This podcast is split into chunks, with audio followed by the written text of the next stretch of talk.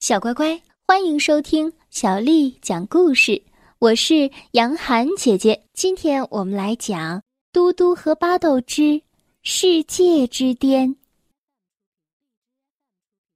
巴豆到厨房吃早饭的时候，看到桌子上摆着一张纸条，纸条上面写着：“巴豆，我去散步了，很快就回来。你的好朋友嘟嘟。另外，我回来的时候。”会去割草。早饭过后，巴豆一个人来到草场，把草割了。吃中午饭的时候，还是不见嘟嘟的身影。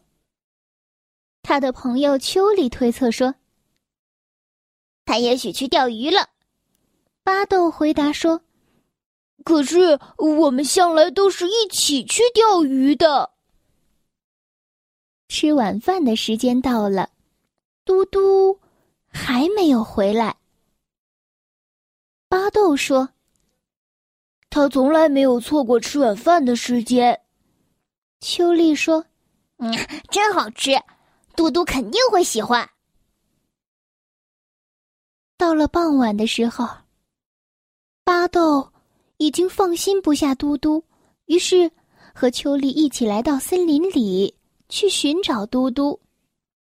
巴豆朝着树林里大喊着：“嘟嘟，嘟嘟，你在哪儿啊？”秋丽问：“他会迷路吗？”巴豆说：“你是不可能在自己的树林里迷路的，但是我觉得嘟嘟不一样。”天越来越黑了。巴豆真的开始担心起来，要是嘟嘟跌进了洞里，出不来了怎么办？也许，哦，也许会更糟，或者更更糟。巴豆想着，一幕幕非常危险的画面在他的脑海当中转动着。巴豆决定了，我得去找他，他是我最好的朋友。巴豆穿过树林，绕过窝哥地的池塘，爬到果园山丘的顶上，去寻找他的朋友。他喊着：“嘟嘟，嘟嘟，你在哪儿啊？”哎，这时候，巴豆低下了头，仿佛发现了什么。哦，你们看，这是什么？地面上出现了嘟嘟的脚印。巴豆沿着脚印，在黑暗的树林里走啊走啊，直到繁星隐去，天空发白。他想着，嘟嘟喜欢火车。就这样，他来到了火车站，在一节。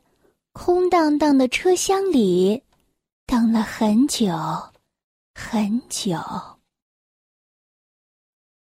可是依然没有等到嘟嘟，于是我们的巴豆啊，又乘着机场的巴士，来到了机场。就在几天前，嘟嘟还说过，他好几个月都没有坐过飞机了。巴豆想着。也许，嘟嘟是来机场了吧？巴豆沉思着。普罗旺斯这个地方，嘟嘟倒是从来也没有去过。于是，不知不觉当中，巴豆就搭上了去普罗旺斯的飞机坐在飞机上，他想着。呃呃，我在这儿干什么呀？巴豆自己问自己。这下，秋丽也要担心自己了。不过，他想到这一点的时候，已经来不及了。飞机啊，已经起飞了。到达普罗旺斯之后，巴豆心里想着：如果如果我是嘟嘟的话。我该往哪边走呢？面对着三岔路口的选择，巴豆犯了难。是的，普罗旺斯实在是太美了。可是，他的朋友嘟嘟又在哪儿呢？这个时候，只听有一只小猪用法语问道：“哎，你好，我的朋友！”巴豆叫道：“呃，嘟嘟，嘟嘟，你到这儿来干什么？”嘟嘟说：“我想我是被带来的。”我跳上了一列火车，然后坐着巴士、飞机、骑自行车，一个念头带出下一个念头。一路上，我来到了杜鹃区。我是心血来潮，想到就来了。那你是怎么来这儿的？巴豆说：“呃，我是跟你一样的，我去找你，呃，然后也是一个念头接着一个念头，一路。”来到这儿的，嘟嘟说着：“呵呵，这是多么冲动、多么有激情的一件事儿啊！到这么远的地方来，是不是很刺激？”巴豆说：“这下我们两个都失踪了，秋丽一定会担心的。我想，我们最好告诉他一声。”巴豆来到了电话亭。在电话的这一头，告诉秋丽说：“哦嘿，秋丽，我找到他了。嗯，对对对，我们都很好，我们很快就会回去的。可是到了机场之后啊，好奇又喜欢刺激的嘟嘟，又看到了他从未去过的尼泊尔。嘟嘟说：‘嘿，去尼泊尔可以登上世界最高的山。’”巴豆问：“你肯定这是一个好主意吗？”“我肯定。”就这样，他们乘上了去尼泊尔的飞机。到了尼泊尔之后，多多和巴豆气喘吁吁的登上了世界最高的山。巴豆气喘吁吁的说：“哎，真是太有意思了。”嘟嘟说：“当然。”巴豆说：“我真的很高兴，我们一起来了。”他们往山下走的时候，巴豆一言不发。嘟嘟问他：“你怎么了？你累了吗？”巴豆承认道：“我想，我想我是想家了。”嘟嘟告诉他。